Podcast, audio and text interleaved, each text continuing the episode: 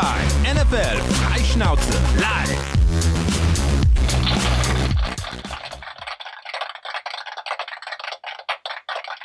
Es ist Montagabend, 19 Uhr. Das bedeutet, es ist höchste Eisenbahn für die Footballerei live. Hallo, liebe Footballerei. Hallo, YouTube. Hallo, Twitch. Hallo an alle Podcast-Hörer.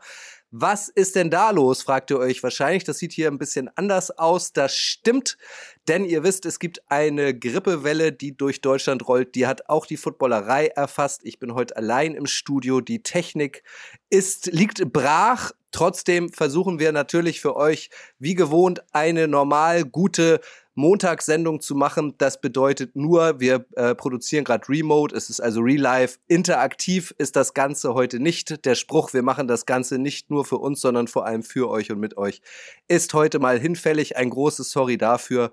Aber trotzdem könnt ihr uns hören und sehen und nicht nur mich, sondern ihr seht auch den wunderschönen Schuan Fatah. Moin, Schuan. Moin, moin. Wie geht's? Ihr seht den noch schöneren, Entschuldigung, Schuhen, den noch schöneren Lennart Scholz. Moin, Lennart. Moin, guten Tag. Wir wollen wie gewohnt mit euch das vergangene NFL-Wochenende aufarbeiten. Wir wollen die Klammer heute mal ein bisschen größer spannen und zwar mit euch auf das Playoff-Rennen in den beiden Conferences schauen. Wie sieht's aktuell eigentlich aus in der NFC und wie sieht's eigentlich aus in der AFC? Beide Conferences ähm, werden wir einleiten mit einem Spiel und zwar einmal mit dem größten Comeback aller Zeiten, was die Vikings hingelegt haben und einmal wahrscheinlich mit dem blödesten Trickplay aller Zeiten, was sich die Patriots erlaubt haben. Schuan lacht schon, ähm, da könnt ihr euch auf jeden Fall äh, gleich später auf die Ausführungen des Head Coaches der Berlin Adler freuen. Noch zwei Hinweise äh, an dieser Stelle. Das neue Jahr steht vor der Tür, ihr wisst das. Und es wird zwei schöne Veranstaltungen von der Footballerei geben. Die erste am Conference Championship Sunday. Am 29. Januar gibt es wieder eine Live-Watcherei. Diesmal in Köln und zwar im Experian. Das ist so eine ganz coole E-Gaming-Location. Da wollen wir ab 19 Uhr zusammen mit euch die beiden Halbfinals in Anführungszeichen schauen, gehen von dort aus auch zweimal live. 100 Leute von euch könnten dabei sein, also es ist mit Publikum. Ähm, es wird ungefähr 11 Euro Eintritt kosten. Da gibt's aber auch was zu trinken für da unter anderem. Ähm, König Pilsener ist natürlich auch mit an Bord. Das werden wir euch in den nächsten Tagen auf Social Media nochmal genauer erklären. Aber wenn ihr am 29. Januar in oder um Köln seid und Bock habt, mit der Footballerei zu schauen, seid ihr herzlich eingeladen. Dasselbe gilt für den Super Bowl am 12. Februar. Den begehen wir dieses Jahr in Duisburg. Auch zusammen mit König Pilsener, da wird es eine große Super Bowl-Veranstaltung geben. Es wird keine Karten zu kaufen geben, sondern ähm, ihr könnt sie nur gewinnen. Auch darüber werden wir euch informieren in den nächsten Tagen, wie das abläuft. Ich kann aber jetzt schon spoilern. Schuan und Lennart werdet ihr am 12. Februar in Duisburg auch treffen, wenn ihr wollt. Gut, dann lasst uns mal einsteigen. Wie immer an dieser Stelle ein herzliches Dankeschön an König Pilsner, Jam an euch Jungs, Jam an alle, die zuschauen bzw. zuhören. Das größte Comeback aller Zeiten, Schuan. Lass uns damit starten. Das ähm, ist schon am Samstag über die Bühne gegangen. Die Vikings gegen die Colts. Die Vikings lagen 0 zu 33 zur Halbzeit zurück.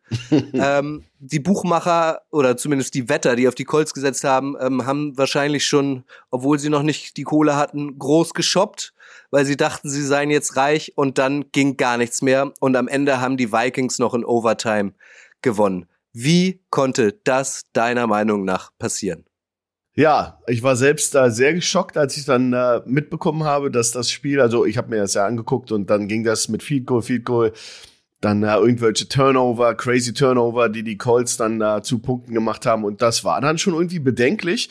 Typisch Minnesota dieses Jahr, also das ist ja auch so ein bisschen das, äh, der, ja, der, der bittere Beigeschmack bei einer eigentlich tollen Saison bei ihnen, dass du nie weißt, was du bekommst von ihnen. Äh, gegen die Colts äh, darf dir das nicht passieren und ähm, ein 33-0 ist, ist ja auch historisch ein, ein, ja, ein Hintertreffen, was du eigentlich nicht mehr einholen kannst. Und die äh, Vikings haben das aber geschafft und das ist so ein bisschen, lag so ein bisschen eher am, an der Angst vor der eigenen Courage der Colts in der zweiten Hälfte, die äh, echt frech aufgespielt haben am Anfang äh, in der Defense super gespielt haben. Aber man sagt, es gibt so einen Spruch im Football, wenn du alle Drives immer mit einem Field Goal beendest, dann wird dich das am Ende Hintern beißen. Und das ist genau passiert. Du musst eben dann in der Red Zone und wenn du dann eine Chance hast, ähm, Touchdowns zu machen, da hätten die Colts mehr draus machen müssen, weil dann wäre das äh, zu, dann wären die sogar noch weiter in Führung gewesen und dann wäre es natürlich unmöglich gewesen für die Vikings. So war 33-0 ähm, natürlich eine, eine echte äh, äh, Hypothek für die äh, Vikings, aber dann ist das immer so die, diese Angst, die man auch bekommt, besonders als ein vielleicht nicht ganz so gutes Team. Oh Gott, oh Gott, das lief ja richtig gut. Und dann spielst du, um nicht zu verlieren in der zweiten Hälfte. Während die Vikings natürlich ähm, sich da gar keine Gedanken gemacht haben. Das war eben da schon peinlich, wie es ist. Und da hat der Coach auch im Interview dann gesagt, dass es eben da ja, Execution und die erste Hälfte eine Katastrophe war. Aber er appelliert an seine, seine Truppe.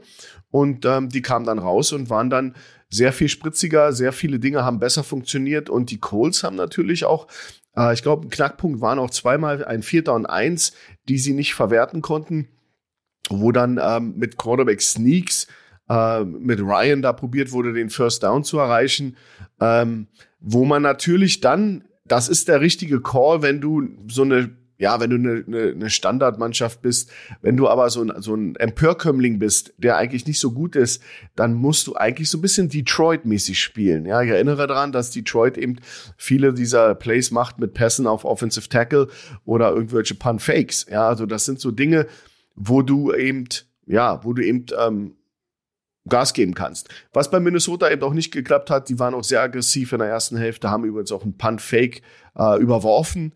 Also das war, das war so ein bisschen mehr äh, wollen, aber nicht wirklich können. Aber zweite Hälfte war dann wirklich ein Drama und ich kenne das, wenn die Lawine rollt, ist das schwer zu stoppen als Mannschaft. Da kannst du callen, was du willst als Coach, dann ist da der Wurm drin. Und das war so ein bisschen bei den Colts am Ende der Fall, dass dann wirklich ja, die Vikings immer mehr die Oberhand gewonnen haben und dann das Unmögliche wahrgemacht haben. Aber wie gesagt, die Colts haben eine tolle erste Hälfte gespielt. Nur leider im Football spielt man vier Quarter, nicht, nicht zwei. Lennart, ähm, nach Ende des dritten Viertels laut ESPN war die Siegwahrscheinlichkeit der Colts immer noch bei 99,3 Prozent. Und man muss ja sagen, sie hatten sogar Glück, weil einige Schiedsrichterentscheidungen ja auch gegen die Vikings gingen, ne?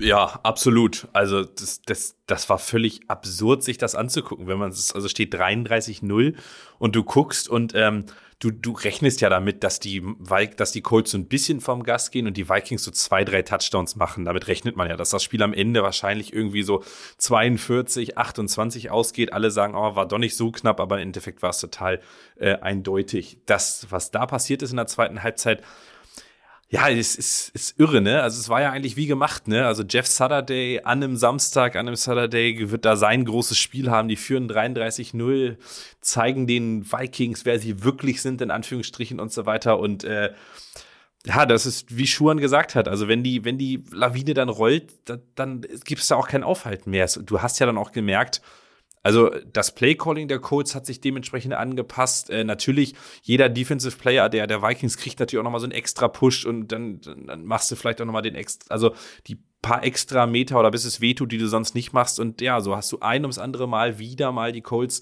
ins Hintertreffen gebracht. Äh, und ja, wie du es dann gemacht hast, war natürlich auch, auch, auch stark irgendwo. Ähm, am Ende der, der Run of Devin, Co äh, Devin Cook oder Screen, ich weiß gar nicht, Run das Screen. Ich weiß, ja, ist ja auch völlig egal. Auf jeden Fall. Screen. Ja, Screen Pass, genau. Also das war, das war irre. Ähm, und ja, das ist halt äh, ganz witzig an der Sache ist, äh, jetzt für Statistiker, also das ehemals größte Comeback der NFL History hatte als Head Coach Frank Reich. Und jetzt hat die größte NFL Head Coach zugelassen, der Typ, mit dem sie Frank Reich ersetzt haben. Also äh, für alle Statistiker ganz witzig. Ja, was, was sagt uns das? Eigentlich, aber eigentlich sagt es uns nichts über die beiden Teams, was wir noch nicht wussten. Das ist das Krasse an diesem Spiel eigentlich. Also wir wussten, die Colts, Jeff Saturday wird keine Langzeitlösung, glaube ich, weiß man. Die Colts haben keinen Quarterback, sind Stand jetzt in dieser Saison ein gescheitertes Team. Wir wissen auch, die Vikings gewinnen enge Spiele in der Regel, verlieren sie nicht und haben 10-0 ist die Bilanz. One-Score-Games der Vikings 10-0 diese Saison. Genau, also das Spiel hat uns ehrlich gesagt außer des Entertainments-Faktors nichts gesagt, was wir noch nicht wussten. Und es war für die Standings auch irrelevant, da es ein Interconference-Game war. Also nicht irrelevant, aber irrelevanter als ein, als ein, äh, als ein NFC-Matchup. Von daher ist es so, es wird viel drüber gesprochen, aber ich glaube, dass leider in drei, vier Monaten dieses Spiel nicht mehr wichtig sein wird. Um nochmal über zwei Namen zu sprechen, die hier schon gefallen sind, Schuan, äh, Jeff Saturday, der Interims-Head Coach der Colts, der ist jetzt wahrscheinlich verbrannt, Fragezeichen. Und die zweite Personalie, Matt Ryan, ist natürlich jetzt irgendwie die Witzfigur. Hat schon im Super Bowl damals einen hohen Vorsprung mit seiner Mannschaft verloren. Jetzt äh, ist er das Sinnbild für das größte Comeback aller Zeiten, also das negative Sinnbild. Was macht man mit dem denn jetzt? Also der muss ja am Boden sein, emotional. Ganz sicher. Also der ist sicherlich äh, jetzt überm Berg. Das war's. Also der wird, aber da, da munkelte man sowieso schon vorher, dass Matt Ryan ein Auslaufmodell ist bei den Colts und sicherlich nächstes Jahr ersetzt wird.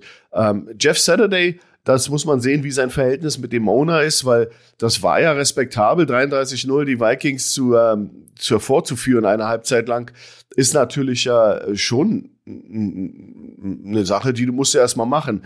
Dass du dann das Spiel nicht finisht, das ist ja nicht das Erste, was sie nicht finishen konnten, ähm, ist natürlich sehr, sehr ärgerlich. Ich bin mir nicht sicher, was die Situation ist von Jeff Saturday. Vielleicht will der ja auch gar nicht mehr. Vielleicht will er zurück in die äh, Kommentatorenbooth und äh, will bei, wo immer er herkam, einfach ähm, Football kommentieren und hat es mal probiert. Ähm, es ist natürlich sicherlich ähm, bedenklich, wenn er, da sind ein paar Entscheidungen in den letzten Spielen gewesen, die die, wo man so ein bisschen das Gefühl hatte, dass da, dass er da ein bisschen überfordert war als Head Coach, weil Dinge eben sehr, sehr schnell in der NFL passieren und ähm, er eben diese Erfahrungswerte nicht hat. Aber nichtsdestotrotz will ich immer an, anmerken, dass er eben ehemalige NFL Head Coaches, zwei oder drei sogar im, im Staff hat. Das heißt also, das ist ja auch immer nicht nur Jeff Saturday alleine, sondern da sind, da ist ja Dekaden an Erfahrung auch als Head Coaches im Staff. Also Sonst würden die so eine Spiele nicht hinlegen, so eine, so ein, aber leider ist es eine Achterbahnfahrt. Sie haben die Stabilität nicht geschafft. Sie haben nicht geschafft, Spiele zu gewinnen, die sie hätten gewinnen müssen, wie letztes Wochenende. Wenn du 33-0 führst, musst du das Spiel äh, über die Bühne bringen. Ähm, und dann sind so Sachen wie, ja, äh, wie Lennart, wie Lennart schon sagte, ähm, äh, verwalten im dritten Quarter schon anfangen, ähm, eine Vier-Minute-Offense zu spielen, wo man dann einfach anfängt, äh, den Ball zu laufen, Ball zu laufen, probiert die Zeit runterzubekommen, dann aber in eine vierte und eins Situation kommt und anstatt dann äh, zu panten, dann probiert mit einem Quarterback Sneak ähm, äh, neue neue äh, First Downs zu erreichen, um eben weiterhin die Uhr zu melken. Und das sind so Dinge, wo man das vielleicht ein bisschen früher gemacht hat. Und das ist der Trick, dass du eben einfach so weiterspielst, wie du spielst. Ich fand auch der, der Pass Rush der, der Colts war ja monströs in der ersten Hälfte. Cousins hatte ja kaum Zeit. Also die Defense hat ähm, bewiesen und aber wie wir auch alle wussten ist, dass die Defense eben auf dem Papier und auch anscheinend auf dem Feld ziemlich stark ist der Colts. Also die können schon spielen und ähm, da gab es ein paar Dinge eben vielleicht ein bisschen zu früh verwaltet, zu früh ähm, auch unterschätzt, dass Minnesota eben auch explosive Spieler hat und ähm, ja und dann ja, dann passieren so eine Dinge einfach. Aber ich denke, Matt Ryan ist erledigt, das, das war's, weil er, er spielt eben auch wie ein alter Mann. Er ist eben auch in, in, er ist nicht der Mann, der die Spiele rausreißen kann. Er ist eben nicht der Goat. Er ist nicht Tom Brady, ähm, der die Nahtstelle ist beim Buccaneers und über den alles läuft. Das kannst du mit Ryan nicht machen und ja, da, da ist vielleicht das Gerüst auch um ihn herum in der Offense nicht gut genug. Ich denke, das war's mit ihm für dieses Jahr. Er wird jetzt das, die Saison noch anständig beenden. Jeff Saturday wird dann die nächste Personalie sein. Ähm, ich würde natürlich schon alleine, um die Unruhe rauszunehmen aus dem, aus dem ganzen Football Circle in der, in der NFL, würde ich dann schon dem äh, Jim Irsay, dem Besitzer der Colts, äh, ja, würde ich ihm raten, da jetzt dann einen Coach, einen richtigen Football Coach anzuheuern. Ähm, Oder mal die Flasche bewiesen, wegnehmen. Ja, gut, das ist jetzt gemein von dir. Ja, ja das, das ist jetzt, äh, ist jetzt wieder, du beschwerst dich bei mir über Fat-Shaming und äh, Tiere und Peter und äh, Aber du weißt, was ich meine. Absolut. Das, da sollte man jetzt mal einen echten Fachmann ranlassen und dann äh, haben Beispiel. sie eine gute Defense da. Na, ich bin auch nicht qualifiziert dafür. Gut. Dann lasst uns doch einmal ähm, anfangen, auf die jeweiligen Divisions in der NFC zu schauen. Wie ist dort das aktuelle Playoff-Picture? Und wir fangen mit der NFC North an, weil wir gerade so schön dabei sind. Da sind die Vikings ähm, mit 11-3 an der Spitze. Die haben die Division gewonnen das steht jetzt fest, erstmals seit 2017 und sind damit fix in den Playoffs dabei. Danach kommen die Lions mit einer ausgeglichenen 7-7-Bilanz. Die haben bei den Jets gewonnen. 2017 sind aktuell aber nicht in den Playoffs, sondern sind ähm, Neunter in der NFC, also wie man so schön sagt, in the Hand. Dann kommen die Packers, die stehen bei 5-8 die spielen erst heute Nacht ähm, gegen die Rams. Da sprechen wir später noch drüber. Die sind aktuell Zehnter in der NFC. Und dann haben wir noch die Bears. Die haben gegen die Eagles gestern verloren.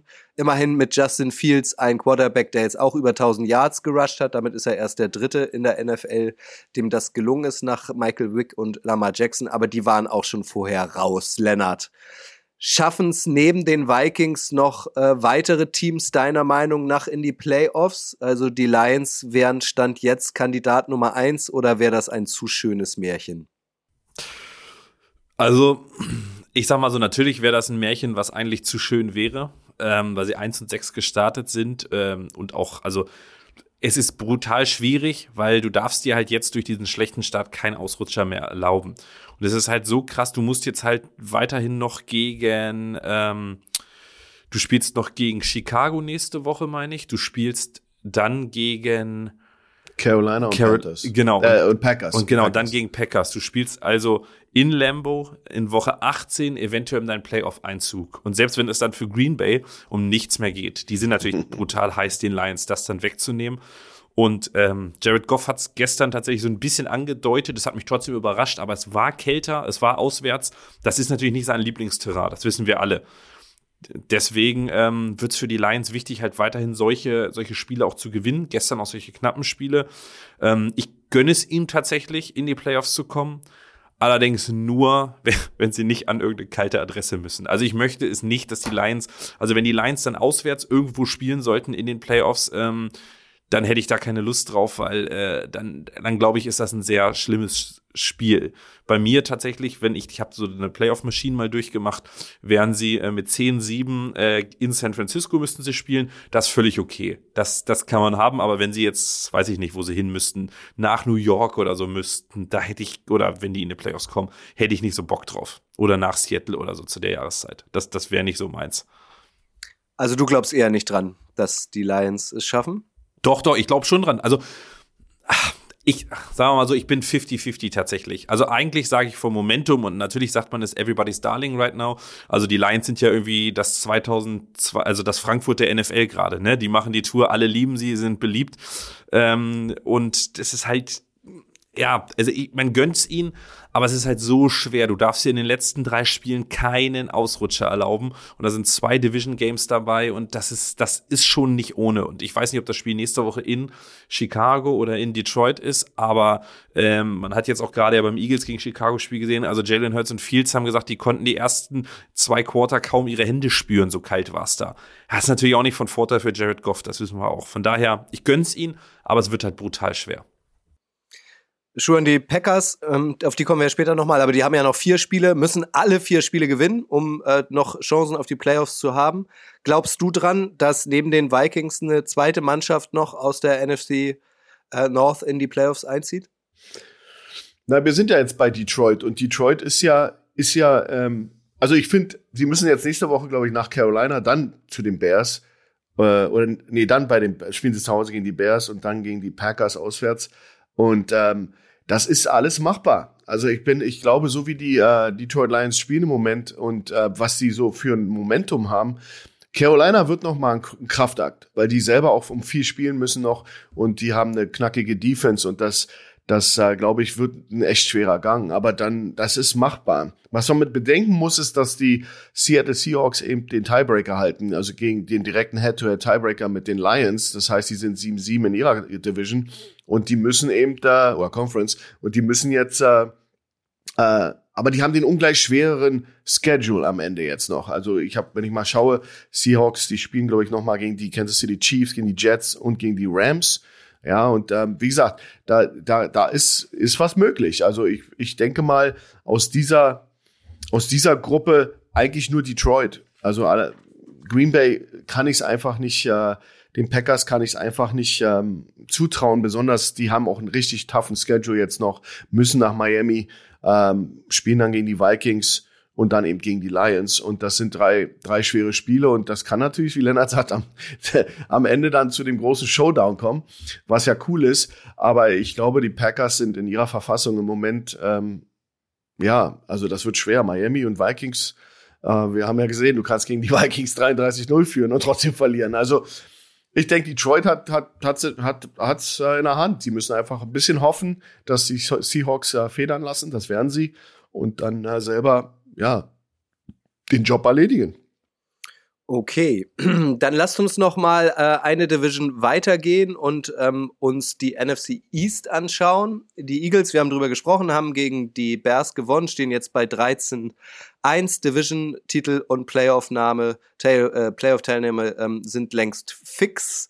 Daran wird sich wohl auch nichts mehr ändern, dass die Eagles auf Position 1 bleiben. Sie stehen zwei Siege aktuell vor den Vikings und brauchen nur noch einen Sieg, um sich das Homefield Advantage in der Meisterrunde zu sichern. Dann wird's aber schon spannender. Die Cowboys haben ähm, überraschenderweise gegen die Jaguars verloren nach Overtime, haben aber trotzdem ihr Playoff-Ticket sicher, weil die Giants nämlich gegen Washington gewonnen haben, 2012. Jetzt stehen die Giants bei 8-5-1, sind aktuell im Playoff, äh, in den Playoffs dabei, auf Position 6 in der NFC.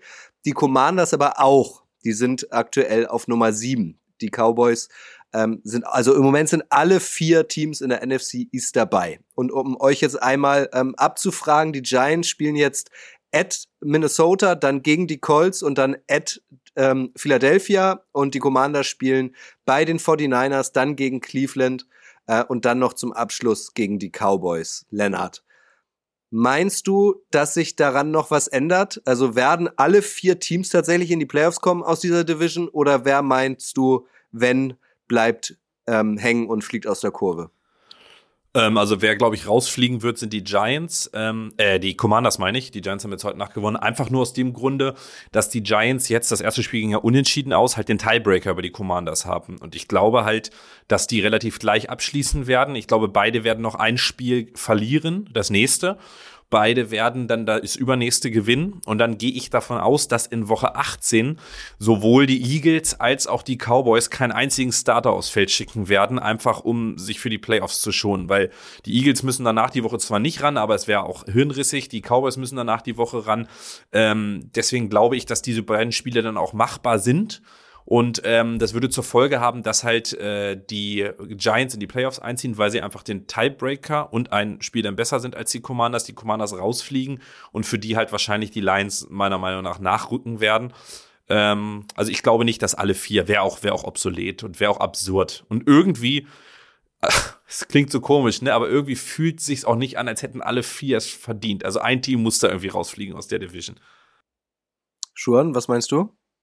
Ja, macht schon alles viel Sinn, was da Lennart sagt. Also du hast ja bei Washington, ähm, ja, die Niederlage hat jetzt echt wehgetan. Und du hast jetzt natürlich noch diesen, dieses halbe Game Lead über die Seahawks und die Lions, dieses, dieses Unentschieden. Aber ich glaube, das wird am Ende keine Rolle spielen. Ich sehe das genauso, dass es, dass die äh, Karten so fallen werden. Äh, die Giants, ganz ehrlich, ich, ich gönne es ihnen. Die haben famos gestartet. Die haben äh, Dabo hat da einen super Job gemacht und es ist einfach auch, macht Spaß, sie, sie an, anzuschauen. Die sind ein super gecoachtes Team, das muss man dazu sagen. Sie sind beileibe nicht das beste Team auf dem Papier und das auch jede Woche, aber sie sind einfach ein Team, was irgendwie den Job erledigt. Ähm, Commanders haben auch mit der Defense jetzt endlich mal wieder äh, gezeigt, dass die äh, ein Lebenszeichen von sich geben kann. Aber ich glaube, das wird genauso fallen, wie Lennart sagt. Und ich glaube, äh, Detroit Lions werden dann den, äh, den Spot kriegen, äh, den die Commanders dann abgeben werden müssen. Und ja, ähm, ich bin Tyler Heinecke-Fan. Ich mag den Quarterback der Commanders sehr. Ähm, aber ich glaube, das ist dann eine Nummer zu groß für ihn.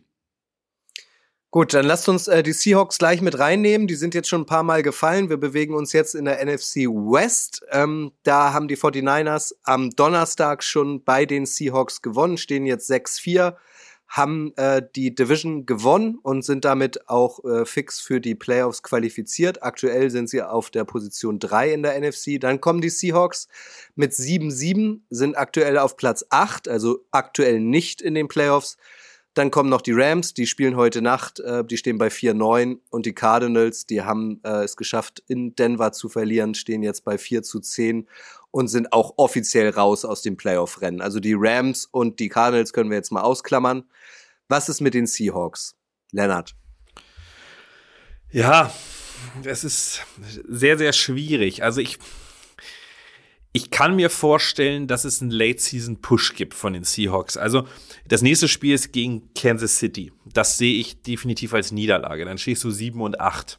Ich kann mir aber vorstellen, dass du dann gegen die Jets zu Hause und dann ähm, gegen Los Angeles auch zu Hause gegen die Rams eventuell beide Spiele gewinnst. Dann würdest du mit 10 und 8 in die Playoffs einziehen.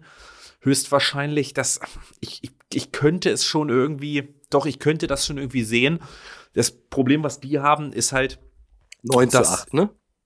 Ja, 9 zu 8, ja genau, 9 zu 8, sorry, genau, 9 zu 8 würden damit einziehen. Ähm, das Problem oder das Glückliche für sie ist, die haben halt den Tiebreaker, äh, wie, wie Schuren schon erzählt hat, über die Lions. Das ist natürlich ein riesiger Vorteil. Und sie haben den äh, Tiebreaker auch noch über die Giants. Das darf man auch nicht vergessen. Die haben das Spiel gegen die Giants auch gewonnen. Das sind zwei riesen Vorteile, die die äh, Seahawks haben. Aber so wie sie aktuell spielen, ah, sieht's, sieht's, glaube ich, schwierig aus. Aber mich würde es nicht wundern, wenn sie gegen die Jets und die Rams am Ende gewinnen und dadurch in die, Seahawks, äh, in die Seahawks einziehen, in die Playoffs einziehen. Ja, na, bis jetzt, ich habe schon letzte Mal gesagt, bis jetzt eine, äh, eine, super Saison für die Seahawks. Wer hätte das gedacht? Ich hatte die wirklich am Ende der Fahnenstange äh, in unseren Predictions in der Offseason und das ist ja äh, für mich jetzt schon sowieso ein Sieg. Und die Zukunft sieht sowieso äh, äh, bright aus für die Seahawks mit, ähm, mit ihren Deals und den, den Picks, die sie haben. Ähm, Geno Smith hat sich äh, herauskristallisiert als ein Top-Quarterback in der NFL. Ähm, sie müssen jetzt natürlich sehen, dass sie das Schiff auf, auf Kurs halten, weil, weil jetzt geht's natürlich, jetzt im Dezember muss man eben den besten Football spielen und das machen sie leider nicht. Ja, das ist das Problem. Und ähm, Chiefs und Jets sind für mich ähm, ja, also Chiefs, äh, das sehe ich genauso. Das wird ein unheimlich schweres Ding, besonders äh, in Arrowhead Stadium äh, da anzureisen und dann mit der, mit den Spielen, die sie jetzt im, im Rucksack haben, die jetzt auch sehr frustrierend waren, ähm, ist das jetzt natürlich auch ein bisschen schwer, die letzten Wochen dahin zu fahren und dann den Chiefs, die sicherlich nicht unantastbar sind, die Chiefs, ähm, äh, denen dann eins auszuwischen. Die Jets zu Hause, ich habe ein Problem gegen die Jets Defense zu wetten. Also die, das kann eine ganz, ganz enge Kiste werden, ist kein Selbstläufer. Bis dahin hat sich vielleicht auch dann die Quarterback-Situation der Jets entwick äh, entwickelt und ähm, ja äh, verbessert.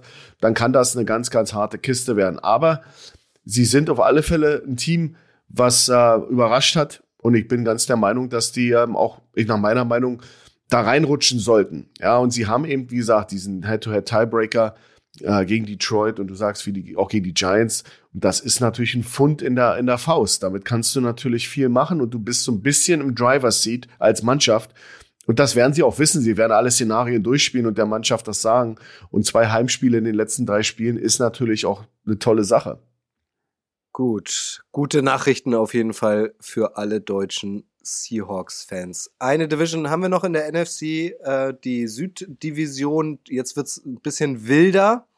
Da haben nämlich die Buccaneers schon wieder verloren bei den Bengals, obwohl sie so ein bisschen Ähnlichkeiten zu den Colts zur Halbzeit oder bis kurz vor Halbzeit ähm, eigentlich gut geführt haben, nämlich mit 17 zu 0. Aber dann hat sich Olle Brady vier Turnover in Folge geleistet. Das, das kennt man von ihm nicht. Zwei Interception und zwei verlorene Fumble. Ähm, damit hat Brady übrigens auch zum ersten Mal in 23 Jahren NFL acht Spiele in einer Saison verloren. Also auch krass eigentlich. Da sieht man noch mal, was der für eine Karriere da hingelegt hat. So, und jetzt stehen die Bucks bei 6-8, sind immer noch Erster in der Division und damit aktuell auch in den Playoffs natürlich, nämlich auf Platz 4 in der NFC. Und dann kommen die Panthers, die Saints und die Falcons alle mit 5-9. Die Saints haben gestern ähm, Atlanta geschlagen. Ähm, die Panthers haben gegen die Steelers verloren.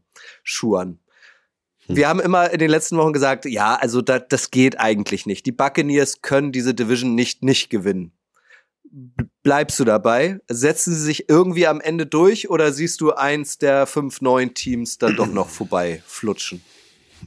Ich habe es vorhin schon gesagt und äh, die Panthers sind ein gefährliches Footballteam Und die sind ähm, zwar ein, ein, ein Spiel hinter, äh, um den Division, um die Division zu clinchen, aber sie haben den Head-to-Head äh, Tiebreaker.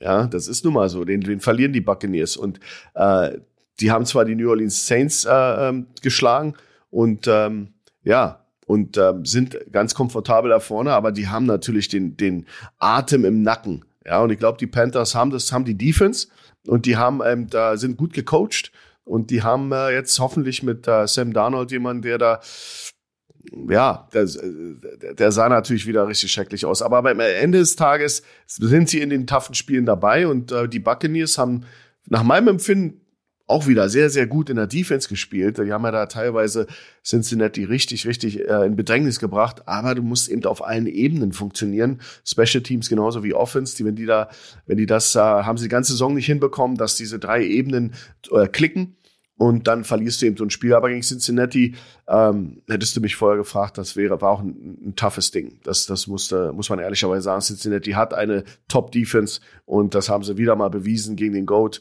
Ähm, ich glaube schon, dass da dass da noch nicht das letzte Wort gesprochen ist. Wir müssen sehen, wie die jetzt äh, nach so einer Niederlage kurz vor Schluss, Toreschluss, ähm, das verkraften. Ja, also ich habe schon, wir haben, ich erinnere an Arizona die letzten Jahre, die dann kurz vor Toreschluss komplett auseinandergefallen sind. Also ich kann es mir bei den Buccaneers nicht vorstellen, aber es ist natürlich sicherlich eine Situation, wo sie jetzt ähm, den Atem im Nacken spüren und abliefern müssen.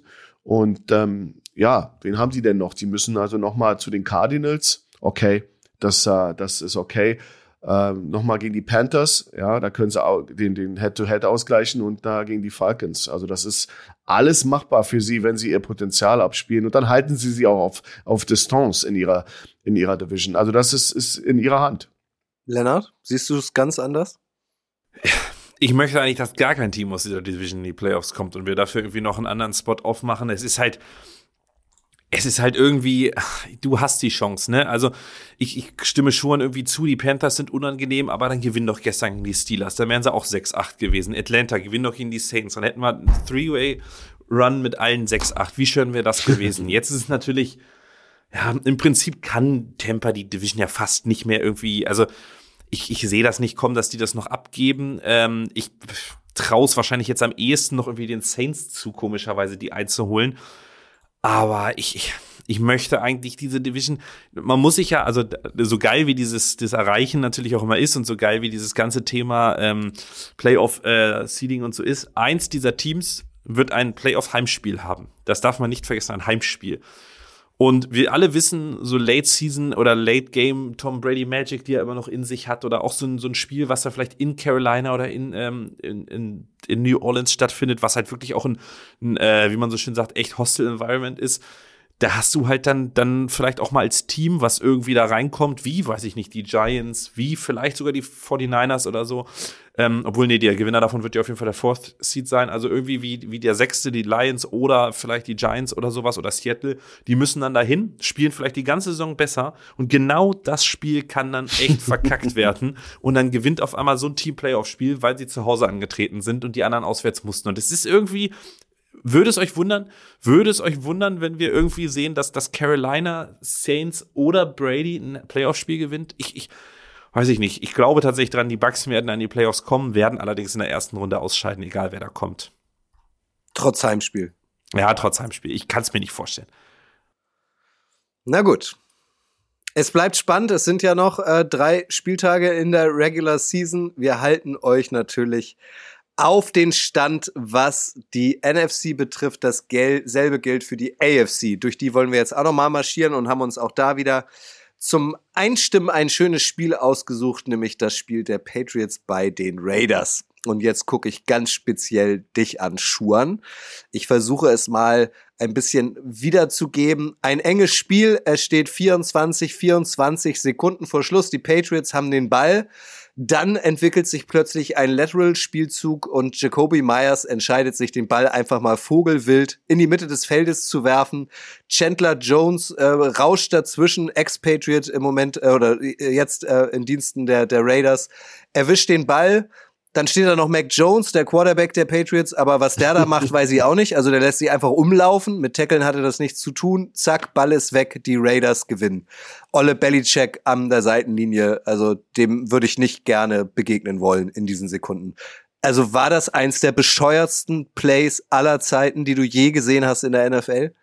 Also das rankt ganz, ganz weit oben mit. Also das ist, ähm, man muss, glaube ich, mal zur Relativierung sagen, dass ich mir ganz, ganz sicher bin, dass Belichick das nicht gecallt hat. Also das war, und da wurde ja auch später dann äh, von Myers gesagt, er hat versucht, der Held zu sein, äh, war, war eine boneheaded äh, Decision von ihm. Äh, das war ein normaler Draw, den er da gecallt hat, also ein verzögerter Lauf, der dann, ja, der ist dann gegasht, aber alle wussten, das geht jetzt, die Zeit lief aus, während, äh, ich glaube, äh, Stevenson da mit dem Ball lief und dann war die Zeit vorbei und dann ist meine Frage, warum der Running Back eigentlich überhaupt den Ball nach hinten pitcht oder war das ein Fumble oder wie auch immer. Es, es sieht ganz so aus, als wenn er, als wenn der, der, der, ja, das, das, äh, die Wurzel allen Übels war ja nicht Jacoby Myers, der da saß und, und sich erschrocken hat, dass er die heiße Kartoffel plötzlich in der Hand hat, sondern ich glaube, das war der Running Back, warum der nicht einfach runtergeht und wir gehen in die Overtime. Das habe ich nicht verstanden, weil der pitcht ja den Ball zurück und dann ist das eher so ein Panik-Move, ähm, der der, der sicherlich komplett brainheaded ist und das war auch nicht mal gut geworfen. Wen will er denn da anwerfen? Sein Quarterback, der da hinten steht und von nichts weiß. Also das war, das war ein Stich ins Herz von Belichick. Man munkelt in den USA, das war auch das Ende seiner Karriere. Das tut er sich nicht mehr an mit den Kids von heutzutage, ähm, weil das ist natürlich tierisch, tierisch bitter das äh, katapultiert sie aus dem Playoffs-Seed äh, raus, äh, den sie vorher inne hatten.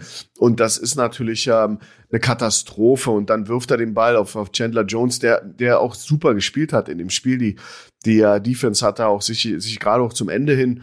Und wenn du mal beobachtest, Chandler Jones verpasst den Tackle auf den Running Back, liegt am Boden steht wieder auf und kann sein Glück gar nicht fassen, dass der Ball direkt auf ihn zurückgeworfen wird. Und dann, na, ja, dann, dann legt er Mac Jones ab wie eine alte, schlechte Angewohnheit und, und läuft dann in die Endzone. Und das war sicherlich ein unglaubliches Play. Da werden wir noch Jahre drüber reden. Und das ist, die Kategorie ist wirklich ja, Brain Fart of the Week. Das haben wir in unserem Money Down Podcast. Und das ist natürlich genau das Ding.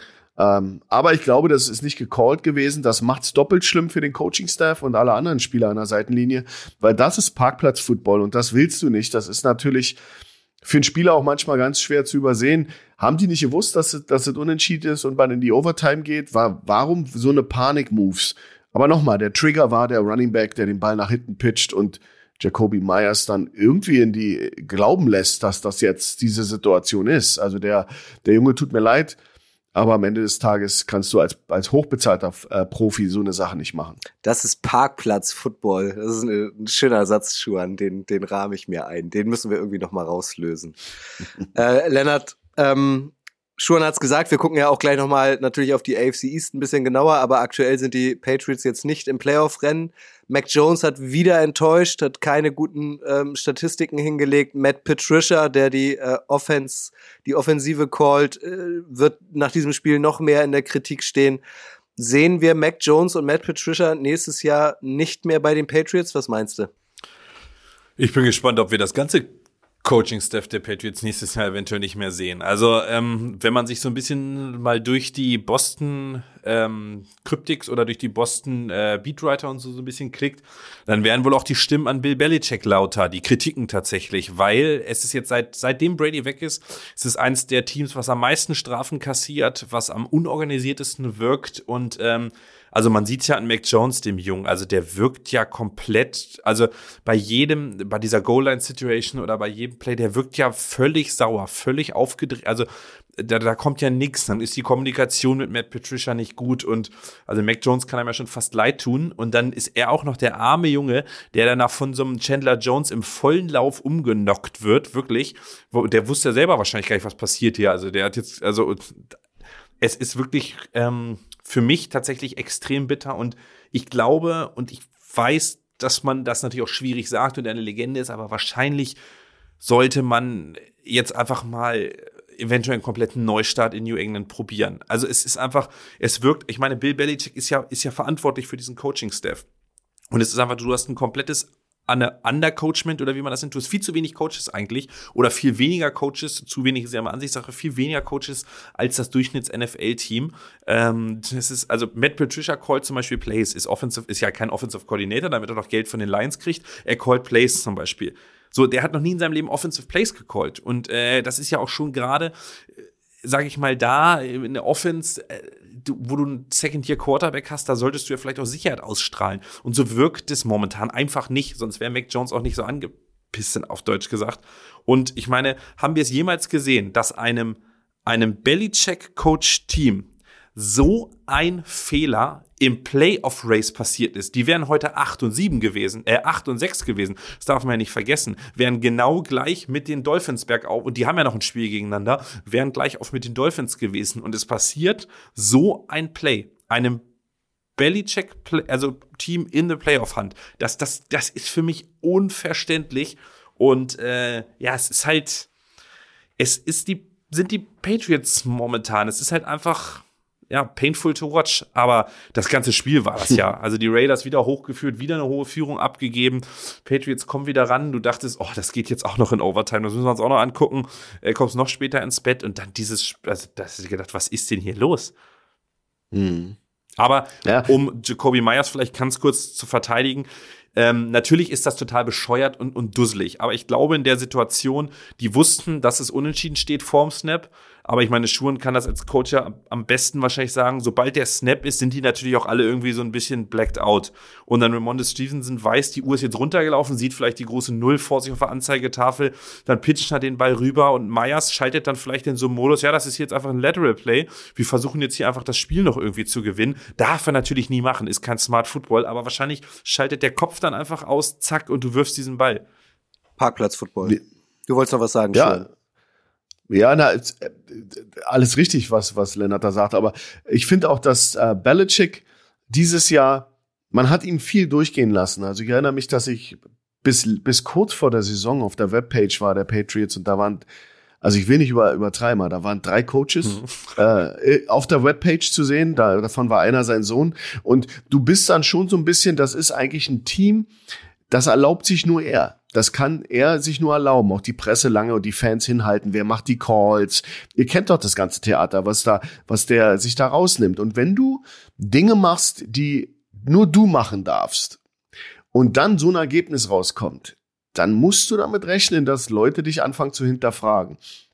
Weil wenn du so eine Sachen machst wie Webpage ist nicht updated, du kannst ja den Roster auch an die Tonne schmeißen, der bei ihnen da äh, gepostet ist, da bist du immer besser bei irgendwelchen anderen Webpages. Also dieses ganze Gehabe der Patriots, dieses äh, äh, In-House-Halten, äh, dieses sich, sich wehren gegen die Policies der NFL, das geht ja auch alles von ihm aus. Der Kraft ist ja eigentlich ein netter Mann, der ist ja eigentlich nur, der, der kommt immer nur und sagt Hallo. Aber der Belichick ist so, so der, die graue Eminenz und, und da, da das beißt, beißt, ja, beißt sich in den Arsch irgendwann. Also du hast dann die Problematik, dass du dich rauslehnst, Dinge unorthodox machst, wie Coaching-Staff nicht announced, keiner weiß, was los ist, die Fans sind unruhig, du hast einen jungen Quarterback, wie wird das gehen? Dann macht's dein, dein uh, Matt Patricia, der erwiesenermaßen Defense-Mann ist, obwohl ich muss dazu sagen, der hat Center gespielt im College. Der war mal ein Offense-Spieler. Ähm, ob das jetzt eine Qualifikation ist für, für einen Offense-Koordinator, hey, äh, ja, du kannst als, als guter O-Liner ja auch Headcoach in der NFL werden mittlerweile. Also von daher ist das ja, aber nur samstags und das ist ja legitim. Aber ich glaube, Bel Belichick macht Dinge, hat die, besonders dieses Jahr hat das auf die Spitze getrieben. Ähm, ich erinnere euch an andere Sachen wie sein Hund auf dem Sessel bei der Draft. Das sind alles so, und kein anderer im Raum. Das sind ja so alles Dinge, die sind, da kokettiert er ja mit und, und seine Pressekonferenzen. Das lässt man ihm durchgehen, solange es gut läuft. Aber sobald es nicht gut läuft, wirst du dafür einen Preis bezahlen. In seinem Alter mit den Titeln, ist das vielleicht auch vollkommen scheißegal jetzt bei ihm. Aber ähm, er ist vielleicht schon im scheißegal-Modus. Aber das wird eine Folge haben und ich bin da ganz bei Lennart. Ich bin mir nicht sicher, ob wir diesen Coaching-Staff wiedersehen nächstes Jahr, weil wenn du einen Neustart anfangen willst, dann willst du das mit einem äh, neuen Headcoach machen, du willst es mit einem neuen Coaching-Staff machen und du willst es auf alle Fälle auch mit äh, ja, dem neuen Headcoach erlauben, seinen Quarterback mitzubringen. Ähm, vielleicht geht es sogar bis zum GM. Also ich denke, da das ist eine ganz spannende Sache zu, be, zu sehen. Vielleicht ist sein Arm so lang und sein Atem so, so und sein Einfluss so groß in New England, dass er selbst das überlebt. Das wäre natürlich auch Aber dann lass uns doch das Fass mal aufmachen, Schuan. Vielleicht nur ganz kurz. Nehmen wir mal an, die Zeit von Bill Belichick, die Ära ist tatsächlich vorbei. Wem traust du denn zu, in New England in seine Fußstapfen zu treten. Weil wenn man jetzt mal den Fußballvergleich machen will und wir gucken auf Menu zum Beispiel, auf Manchester United, nach dem Weggang von Ferguson hat es da eigentlich keiner geschafft, sich lange zu halten. Also wen, wem würdest du es tatsächlich zutrauen, einer mittlerweile sehr stolzen, sehr erfolgreichen Franchise, wie es die Patriots sind, ähm, sich dort auf den Chefsessel zu setzen. Wer ist jemand Junges? Wer ist ein Mike Rabel? Wer ist vielleicht das hohe Regal mit Sean Payton? Also wer wird dir da spontan einfallen? Das hast du gut äh, analysiert. Es gibt eben zwei Regale. Du kannst eben dieses äh, Mike McDaniel, äh, Sean McVay Level, ja, da, da fällt mir D'Amico Ryans ein, die Defensive Coordinator äh, in der Liga, der, der, der ist reif, ja, dafür.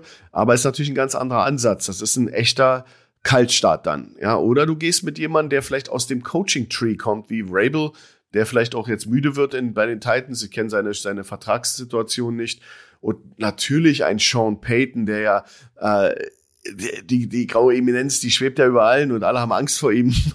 der, der ist sicherlich eine, eine, eine super, super Hausnummer. Der, der wäre natürlich auch ein guter Mann dafür. Die Frage ist, wie alt eingesessen ist jetzt oder wie einge, einge, eingesessen ist dieser Patriots Way, der ja sicherlich vom, vom Belichick kam kann man sich davon in ein, zwei Jahren lösen. Da wird ein junger Coach sehr, sehr viel mehr Probleme mit haben, weil der natürlich immer dann gemessen wird an dem, ja, an den Imperator, der davor war. Und wenn der, wenn das kann er nicht gewinnen eigentlich, ja. Das ist immer so die Frage, wenn du siehst da die Rams, da war ja, äh, da war ja auch, äh, ja, die waren ja nicht gut, bevor Sean McVay kam.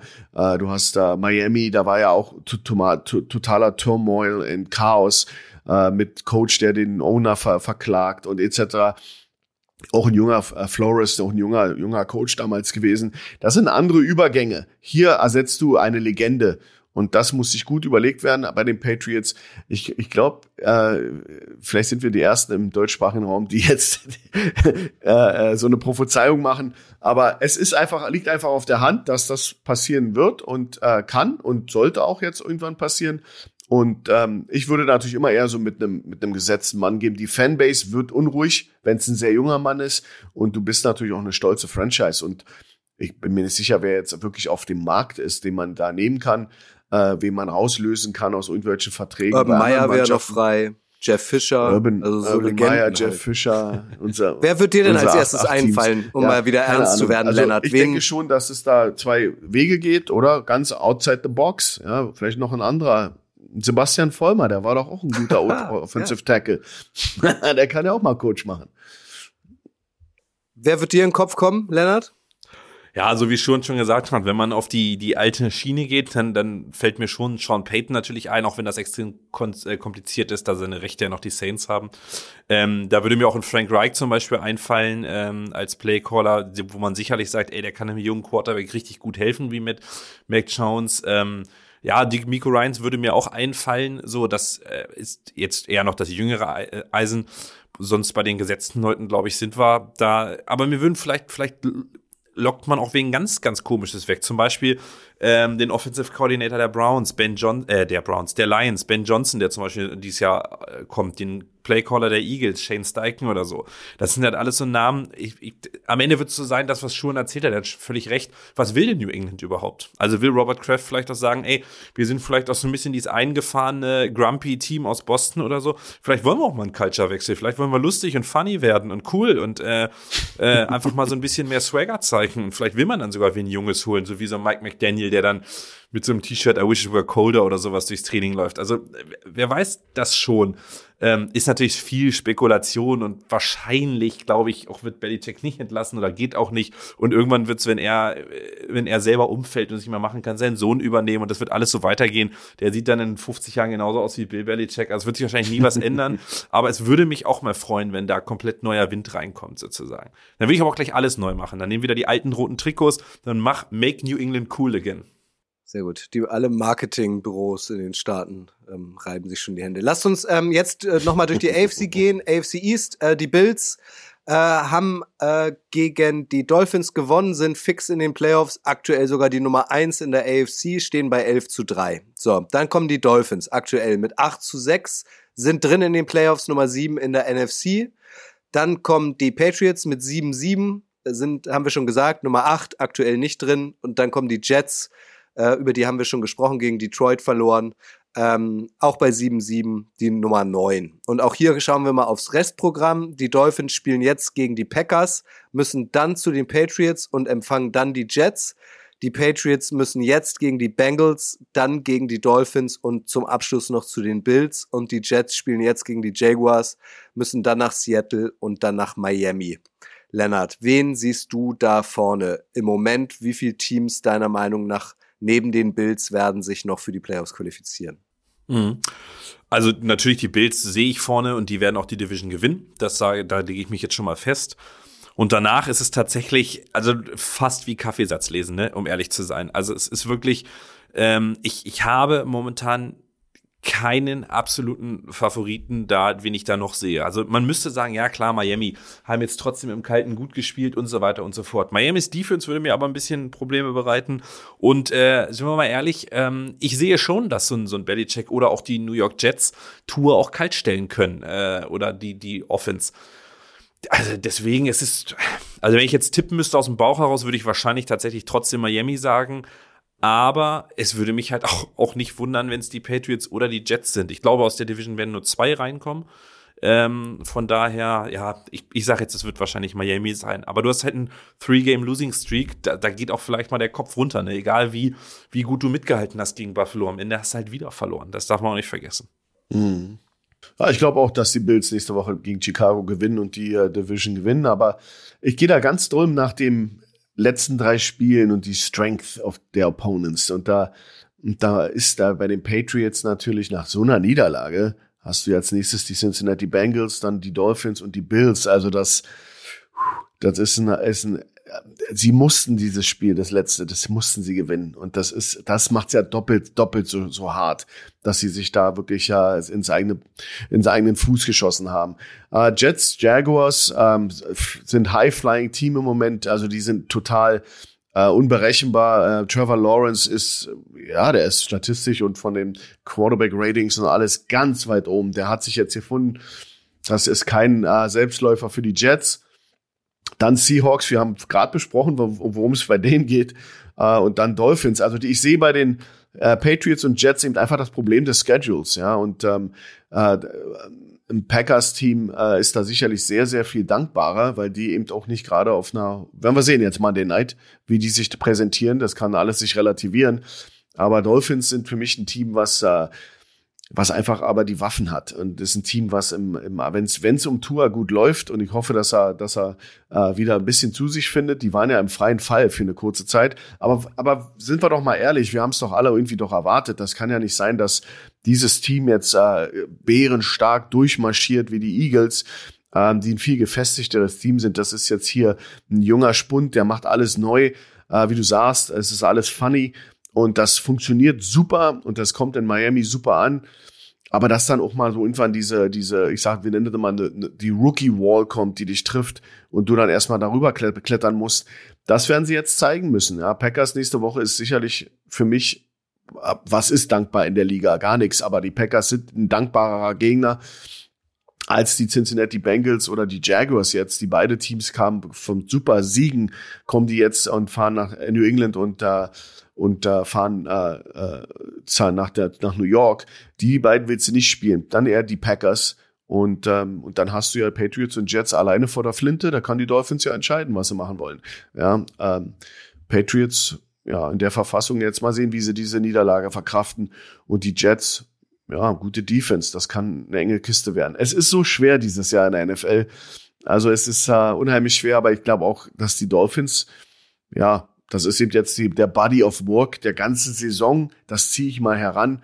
Und das äh, gibt mir dann eben da, ja, gibt mehr Pluspunkte bei den Dolphins als bei den anderen. Naja, vor allem, also wenn man jetzt mal guckt, die, die Jets hatten die Lions zu Hause. Vor der Saison oder noch vor ein paar Wochen hätte man gesagt, na, das ist ja ein Freispiel, das gewinnen sie auf jeden Fall. Und jetzt am Donnerstag kommen schon die Jaguars. Ähm, und du hast gegen die, die Lions dann irgendwie auch in letzter Sekunde verloren. Ne? Sind wir wieder bei diesem mhm. Kopf-unten-Thema aktuell. Es ist wirklich wahnsinnig schwer.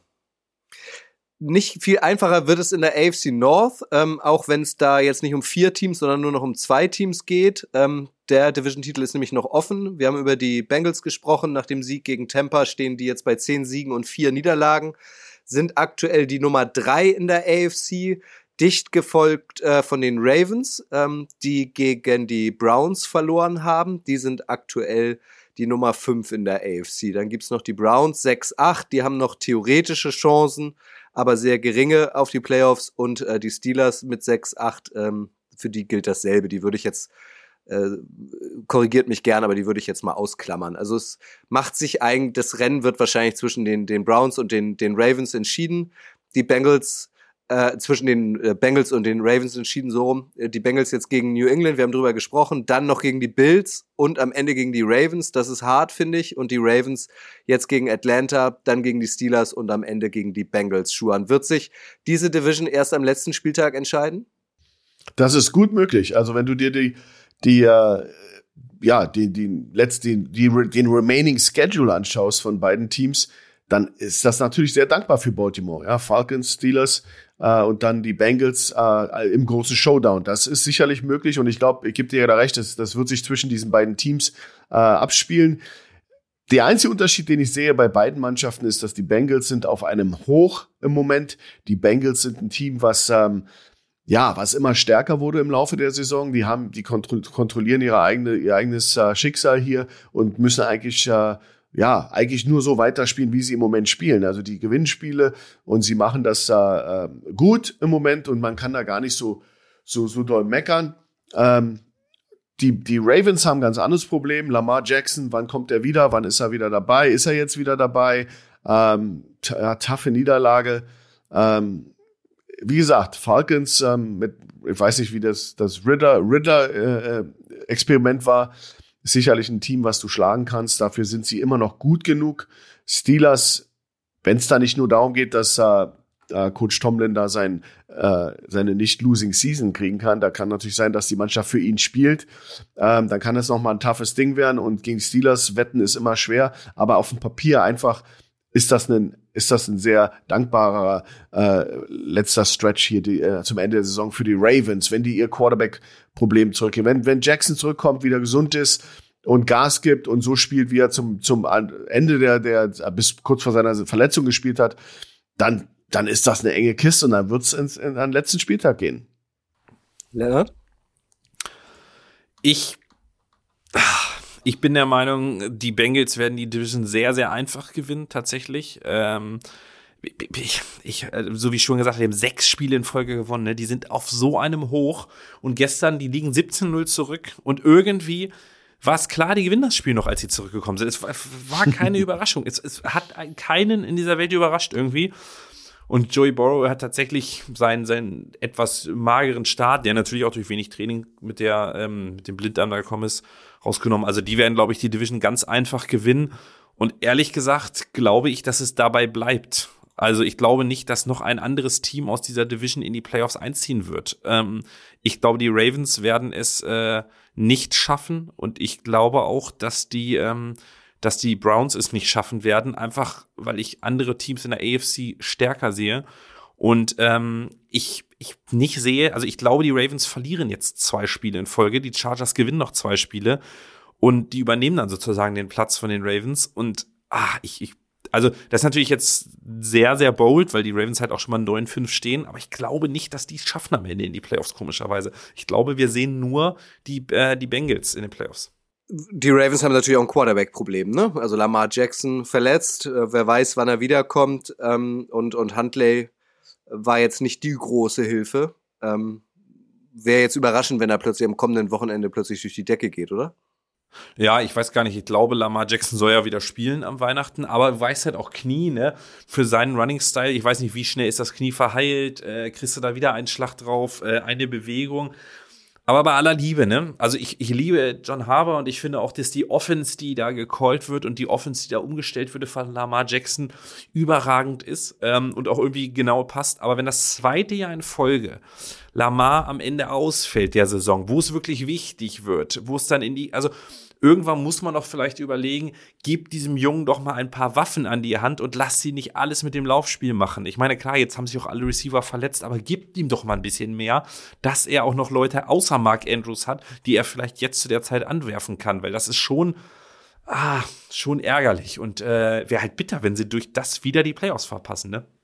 Also mal, sie haben ja auch unbestritten eine der besten Offensive Lines der Liga. Ja, ja das sind ja echte echte Waldschrate, die darum rennen und die, die spielen können. Und die haben vieles richtig gemacht. Das ist ja auch ein, ein Franchise, die ist äh, super organisiert und die haben roten Faden. Du kannst immer nachvollziehen, was sie da machen. Aber ich gebe dir recht, die sind sehr gebeutelt durch Verletzungen immer. Und, und ich bin mir auch nicht so sicher, ob sie es dieses Jahr verdient haben mit diesen Ups and Downs. Und dies ist ja eine sehr launische Truppe dieses Jahr, muss man eigentlich ehrlicherweise sagen. Ähm, ihr Potenzial nicht ausgespielt, weil 9-5 mit so einem Jahr die könnten ja, wenn die mal ein bisschen mehr, ähm, ja, bisschen mehr Konstanz gehabt hätten. Ähm, ich bin zum Beispiel nicht kein großer Fan ihres, ihres Offense-Systems. Ähm, das liegt an einigen Faktoren, die du genannt hast, Lennart. Aber ich, ich finde, die sind auch sehr durchschaubar und sehr, ja, das ist nicht, ist nicht, hat keine Tiefe so ein bisschen. Ja, das ist immer so dieselben Sachen, die sie machen. Ähm, und am Ende ist es dann Lamar, der losrennt. Äh, da kommst du weit mit, wenn deine O-Line mit die beste ist, die in der Liga rumrennt. Und das sind echte Monster. Dann kannst du eben auch äh, viel machen. Ähm, ich finde eben, ja, die könnten im Laufspiel noch sehr viel mehr machen, die könnten viele Ebenen noch mehr attackieren, aber dafür musst du gesund sein. Also ich gebe dir recht, da sind äh, ist auch der Injury Bug ein Problem. Aber ich, ich bin mir gar nicht so sicher, ob ich die in die Playoffs in den Playoffs sehen will, so in der Verfassung, in der sie jetzt sind. Defense hat mich enttäuscht, ist okay, aber ist nicht, was ich mir erwartet habe von den Ravens. Ähm, aber das ist jetzt, ist jetzt meine echt persönliche Meinung. Ähm, und ich kann, ja, kann gut sein, dass die Bengals, die sind ja wirklich die einzige Mannschaft, die da überzeugt in dieser äh, Division. Dann lasst uns doch die Chargers mit einbeziehen. Äh, Leonard hat es ja schon gesagt, also ähm, Ravens und Chargers, das ist wahrscheinlich in den letzten drei Spieltagen der Regular Season ein entscheidendes Duell. Also wir sind in der AFC West. Da haben die Chiefs in Overtime, also sie haben sich ähnlich schwer getan wie die Cowboys letzte Woche, die äh, Texans geschlagen. Äh, stehen jetzt bei 11-3, haben die AFC West gewonnen, zum siebten Mal in Folge. Playoff-Ticket ist sicher, können wir ein Häkchen hintermachen. Dann kommen die Chargers, die haben gegen die Titans gewonnen. Ganz wichtiger Sieg, stehen jetzt bei 8-6, sind aktuell in den Playoffs auf Position 6. Dann kommen noch die äh, Raiders, ähm, über die haben wir schon gesprochen, gegen die Patriots gewonnen, stehen 6-8 und die, die Broncos, die waren vorher schon aus dem Playoff-Rennen, ähm, haben gewonnen, stehen bei 4-10. Raiders würde ich genauso wie die Browns und Steelers jetzt ausklammern, sondern nur noch über die Chargers sprechen. Lennart, die jetzt bei den Colts ran müssen, dann äh, Derby gegen die Rams. Zu Hause kann man da ja nicht sagen, die spielen ja im selben Stadion.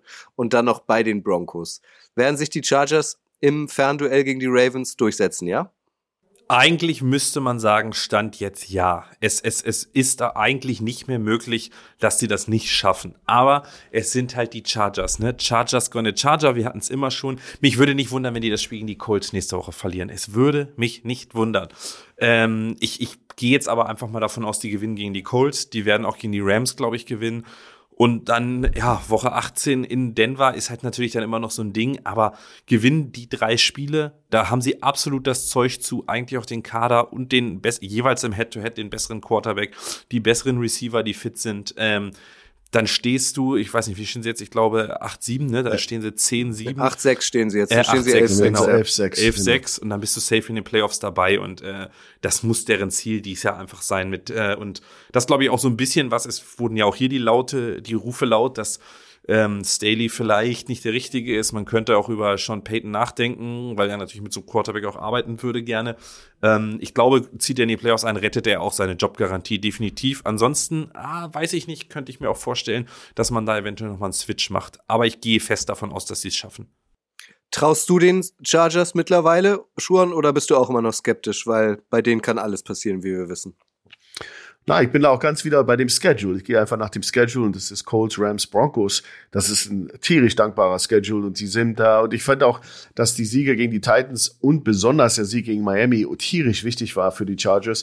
Äh, da haben sie sich zwar ja echt äh, unangenehmer Leute, oder Gegner äh, entledigt und jetzt, jetzt müssen sie, also ich bin schwer davon überzeugt, dass sie diese drei Spiele gewinnen werden, weil sie es müssen. Ja, weil sie werden einfach, ähm, gar keinen Zweifel daran lassen müssen. Und da so ein, so ein Tiebreaker über Miami zu haben, ist natürlich schon super. Aber es sind doch die Chargers, Schuhen. Also ne, Ja, sie ich- müssen ich die gewinnen, also dann verlieren sie doch, so wie, Schu äh, wie Lennart auch schon sagte. Kennst Ja, du? wie auch letztes Jahr. Letztes Jahr ist ja, wir kennen das Thema. Wir kennen das Thema. Und ähm, aber äh, der Punkt ist ja auch der, das äh, hat ja äh, Lennart auch gesagt. Staley weiß ja, was die Stunde geschlagen hat. Ja, der muss, der muss jetzt in die Playoffs kommen und das ist wichtig für für ihn und seine Karriere und seine, sein der, der für die Franchise und er wird sicherlich ähm, ähm, das ist eine Mannschaft, die hat absolutes Potenzial. Die haben, die haben eine gute Mannschaft, die haben einen der besten Quarterbacks der Liga. Ähm, ich gehe schwer davon aus, einfach mal so ein Bauchgefühl von mir, sie werden, sie werden alle drei Spiele gewinnen und da gar keinen Zweifel offen lassen. Und das, und wenn sie es nicht machen, ganz ehrlich, dann haben sie es nicht verdient. Und dann wird es Wechsel geben und dann wird es eben auch Leute geben, die sehr, sehr gerne mit diesem Potenzial, was in dieser Mannschaft steckt, arbeiten würden. Wir wollen ja alle auch Justin Herbert in den Playoffs sehen, da gehört er ja hin. Trotz seiner wilden Interception gestern. Ja, aber wer hat die nicht? Schau die anderen Quarterbacks an. da waren echt wilde Interceptions letzte Woche. Der deutsche Volksmund sagt ja, das Beste kommt zum Schluss. Das gilt auch heute. Also schauen wir auf die Jacksonville Jaguars und krönen das erste Mal, glaube ich, in der. Geschichte dieser Rubrik ein König der Woche aus Reihen der Jaguars. König der Woche ist für uns Zay Jones. Der Receiver der Jaguars hat drei Touchdowns gestern gefangen. Trevor Lawrence könnte man sicherlich auch nochmal hervorstellen, aber König der Woche für uns Zay Jones, weil die Jaguars tatsächlich auch trotz äh, hohem Rückstand dann noch in Overtime gegen die Cowboys gewonnen haben und dadurch die Süddivision in der AFC nochmal richtig spannend gemacht haben, Schuan. Da stehen die Titans jetzt bei 7-7 nach der Niederlage gegen die Chargers, die vierte Niederlage in Folge. Noch sind sie aber die Nummer eins und damit aktuell für die Playoffs als Nummer vier in der AFC qualifiziert. Dann kommen tatsächlich die Jaguars mit 6-8 und dann ähm, kommen die Colts mit 4, 9 und einem Remis, äh, Remis und die Texans mit ähm, 1, 12 und ein Remis. Die würde ich hier auch mal wieder ausklammern. Die Colts sind noch nicht offiziell raus aus dem Playoff-Rennen, die Texans ja. Auch hier die Frage am letzten Spieltag. Tennessee ähm, zu ha nee, Tennessee in Jacksonville, so rum. Jacksonville, Tennessee, so lautet das Duell. Entscheidet sich auch diese Division erst am letzten Spieltag oder sind die Titans einfach zu stark und die Jaguars haben nur so ein Zwischenhoch? Was meinst du? Oh, ich bin mir gar nicht so sicher bei den Titans im Moment. Also Tannehill war ja verletzt, auch kurzfristig, ist dann wiedergekommen. Ähm, ich bin mir da gar nicht so sicher. Die sind dann aber vor Seed, glaube ich, im Moment und ähm, sind eben dieses eine Spiel vorne war. Und die, äh, nochmal, für mich sind die Jaguars im Moment ein hottes Team. Das ist ein Team, was, ähm, ja, was ohne weiteres, wenn ich mir den Schedule nochmal anschaue, die Jets auf alle Fälle äh, schlagen kann, die Texans sowieso. Und dann kommt es wirklich auf den letzten Tag an. Ähm, bei den Jets will ich nicht so lapidar sein, das ist eine super Mannschaft, aber die, die, die, ähm, die Jacksonville Jaguars sind schon, äh, sind schon hot im Moment und das sind die Jets im Moment nicht. Titans mache ich mir Gedanken. Wir haben über die Titans lange gesprochen, eindimensional, die haben das Laufspiel, da, da, da bauen sie drauf. Sie sind natürlich ähm, äh, eigentlich in der Defense sollten sie richtig, richtig gut sein gegen den Lauf. Das ist immer relativ bei, bei denen. Ich habe jetzt die Statisten, Statistiken nicht im Kopf, wo die jetzt gerankt sind. Die hatte ich letzte Mal im Kopf. Ähm, ich glaube, die Titans sollten sich da oben nicht äh, ähm, ja, zu sicher fühlen. Ähm, die Jaguars haben einen Run. Die sind eine Mannschaft, die auf alle Fälle da ähm, viel machen kann. Die Titans haben noch mal die Cowboys. Und ähm, das ist auch noch mal ein ganz interessantes Spiel. Und ich glaube, das kann wirklich, ähm, wenn sie sich da schadlos halten, dann ändert sich vielleicht auch die Meinung von mir, weil die Cowboys sind eine Hausnummer. Wenn sie sich da schadlos halten und es dann wirklich ins letzte Wochenende geht, muss man sehen, wie die Jaguars gefahren sind, äh, die aber nach meinem Empfinden etwas leichteren äh, Endschedule haben hier. Aber die Titans bin ich eigentlich ziemlich enttäuscht im Moment und auch, auch dieses Up and Down ähm, ist, ist für mich eigentlich nicht erträglich, weil mal hast du sie richtig hot, dann sind sie wieder richtig kalt und äh, schrecklich anzusehen. Äh, dann hast du eine Halbzeit 90 Yards, nächste Halbzeit äh, zwei Yards von Henry. Äh, das sind immer so Sachen, ich verstehe, es ist einfach schwierig, da, da wirklich high, äh, warm zu werden mit dieser Mannschaft. Das ist also bestimmt kein Spaß, wenn man Fan ist von denen. Ähm, während du ja nichts zu verlieren hast, Kutsche. Jaguars waren immer scheiße und jetzt sind sie richtig, richtig gut. Und jetzt kannst du ja richtig äh, vom Leder lassen. Ja, ich ich traue dem Braten irgendwie noch nicht so recht. Aber Lennart, meinst du, wir sehen den Super Bowl zwischen deinen Eagles und meinen Jaguars? Das, also, ich, ich würde es hoffen mit allem, mit allem. Das wäre wirklich, da, da würde ich mich sehr, sehr freuen. Äh, aber wir haben es verdient. Die Jaguars haben es verdient, diese Lions, diese Lions-Fans haben es verdient, einfach dieses Duell in Woche 18 zu sehen. Im heimischen Stadion endlich mal wieder Woche 18 relevanten Football der Jaguars. Das hat es nicht mehr so lange nicht mehr gegeben. Äh, Trevor Lawrence ist definitiv angekommen in der Liga. Ich finde, was er, diese Pocket Awareness von Trevor Lawrence schlägt momentan alles an Pocket Awareness in der NFL. Gestern auch. Movement und Pocket Awareness ist für mich Weltklasse ähm, haben zwar auch immer Streaks, wo sie dann echt kalt werden im Spiel, dann aber auch wieder red hot werden. Also gestern äh, 17-0 aufgeholt und wie, bam, bam, bam, jeder Wurf gefühlt ein Big Play. Ähm, und ich möchte, dass sie jetzt ganz humorlos nächste Woche die Jets wegklatschen. Ich möchte, dass sie ganz humorlos danach die Woche ähm, die die äh, Texans wegklatschen, die Titans klatschen auch wahrscheinlich die Texans weg, verlieren dann aber gegen Dallas und dann haben wir in Woche 18 das entscheidende Spiel. Und es, es wäre so schön. Ich würde es so gerne sehen. Äh, und stell dir das vor, gegen die Titans, wo du eigentlich jedes Spiel in den letzten 25 Jahren verloren hast, äh, gefühlt, ziehst du zu Hause in die Playoffs ein. Doug Peterson als First-Year-Head Coach, Trevor Lawrence, Second-Year-Quarterback. Es, es, es ist natürlich zu schön, um wahr zu sein, aber es ist irgendwo auch verdient, so wie sie momentan spielen. Leider sehen die Jaguars halt gegen die Texans immer schlecht aus. Und die Texans, ja. ich meine, also die haben gegen die Cowboys äh, überraschend gut gespielt, gegen die Chiefs überraschend gut gespielt. Ist jetzt auch, ich finde, also wenn man immer dafür spricht, Tanking für oder was auch immer, oder naja, das, die wollen ja unbedingt den First Overall Pick, aber die Texans ne, haben weiterhin nur einen Sieg, aber verkaufen sich irgendwie zumindest teuer in den letzten Wochen, oder? Was ist euer Eindruck? Sehr teuer, sehr teuer. Tierisch gefährliches Team.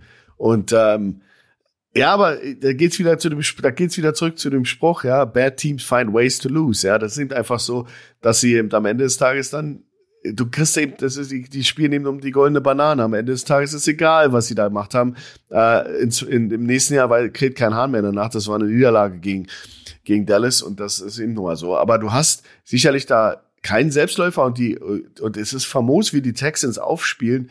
Das ist ein tierisch unangenehmes Team. Also ich bin da immer wieder, ähm, ich schalte mittlerweile die Texans Games ein, weil ich, weil ich weiß, dass sie da irgendwelchen großen, große Leute ärgern wollen. Also deswegen, ich würde mich da, also da Geld darauf wetten, was ich hier jetzt gerade von mir folgen lasse, würde ich nicht. Also das ist auf alle Fälle äh, alles möglich in den letzten drei Wochen. Aber natürlich können wir alle träumen wie Lennart, dass eben das, dass, dass, die, dass die Titans verlieren gegen die Cowboys, dann hast du das letzte Spiel. Und wie gut die Jacksonville Jaguars in Woche, in der letzten Woche der regulären Saison sein können zu Hause. Das haben wir ja erlebt. Da sind ja Schicksale. Die Colts äh, lassen äh, grüßen. Quarterbacks. Ja, die Colts lassen grüßen. Da lassen, da sind ja Schicksale dran abgeprallt an der, an der Festung in Jacksonville. Ich weiß nicht mal, wie das Stadion heißt.